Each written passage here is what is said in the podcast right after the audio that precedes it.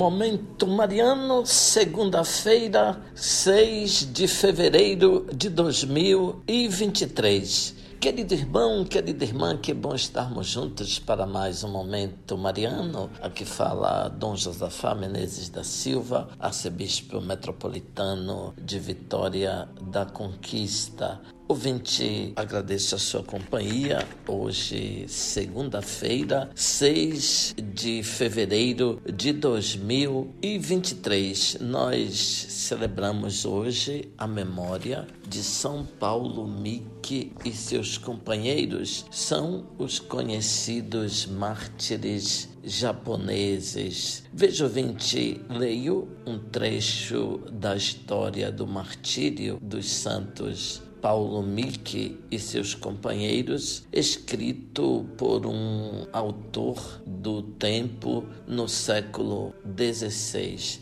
Sereis minhas testemunhas. Quando as cruzes foram levantadas, foi coisa admirável ver a constância de todos, a qual eram exortados pelo padre Paulo e pelo padre Rodrigues. O padre comissário permaneceu sempre de pé, sem se mexer e com os olhos fixos no céu. O irmão Martinho cantava salmos de ação de graças à bondade divina, aos quais acrescentava o versículo: Em vossas mãos, Senhor também o irmão Francisco Blanco dava graças a Deus com voz clara. O irmão Gonçalo recitava em voz alta o Pai Nosso e Ave Maria. O nosso irmão Paulo Mick, vendo-se colocado diante de todos no mais honroso púlpito que nunca tivera, começou por declarar aos presentes que era japonês e pertencia à Companhia de Jesus, que ia morrer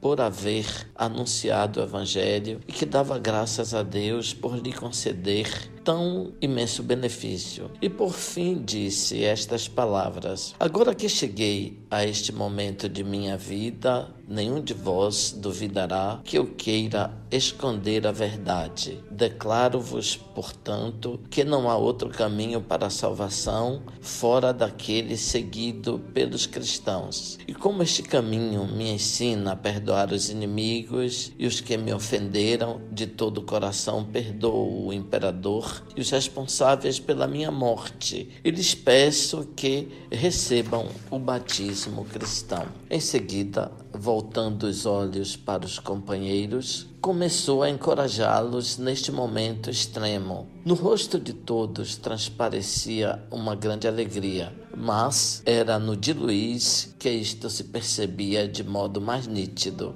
Quando um cristão gritou que em breve estaria no paraíso, ele fez com as mãos e o corpo um gesto tão cheio de contentamento que os olhares dos presentes se fixaram nele. Antônio estava ao lado de Luís, com os olhos voltados para o céu. Depois de invocar os santíssimos nomes de Maria e de Jesus, entoou o salmo Louvai, louvai os servos do Senhor, que tinha aprendido na escola de catequese em Nagasaki. De fato, durante o catecismo costumavam ensinar alguns salmos às crianças. Alguns repetiam com rosto sereno: Jesus, Maria. Outros exortavam os presentes a levarem uma vida digna de cristãos. E por estas e outras ações semelhantes demonstravam estar prontos para a morte. Finalmente, os quatro carrascos começaram a tirar as espadas daquelas bainhas que os japoneses costumavam usar